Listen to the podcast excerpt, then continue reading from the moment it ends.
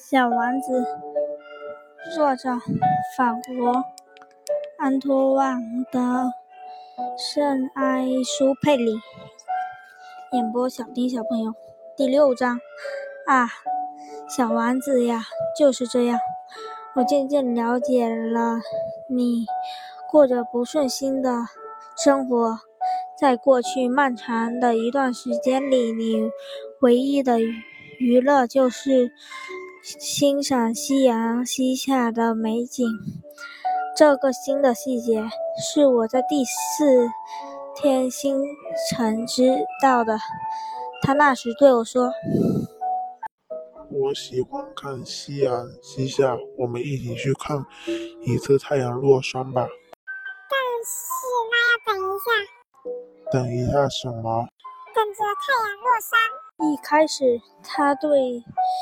这显得很非常惊讶，然后他又自个自的笑了起来。他对我说：“我总是感觉这是自己的家里。确实，这尽人皆知。当美国是晌午的时候，法国却正是太阳落山。若在一分钟内能赶到法国，当然就能看到夕阳西下。”不幸的是，法国离我们那么遥远。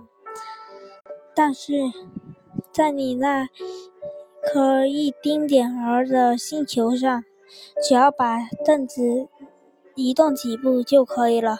如此一来，他就能随时看到他想要看到的的黄昏余晖。在这一天里，我看到过四十三次夕阳西下。过了一会。他继续说道：“你知道，当人们感到苦、很苦闷的时候，都想看到夕阳西下。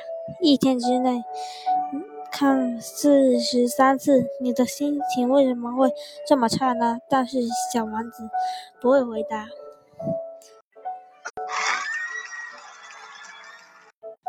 敬请关注下一集，第七章。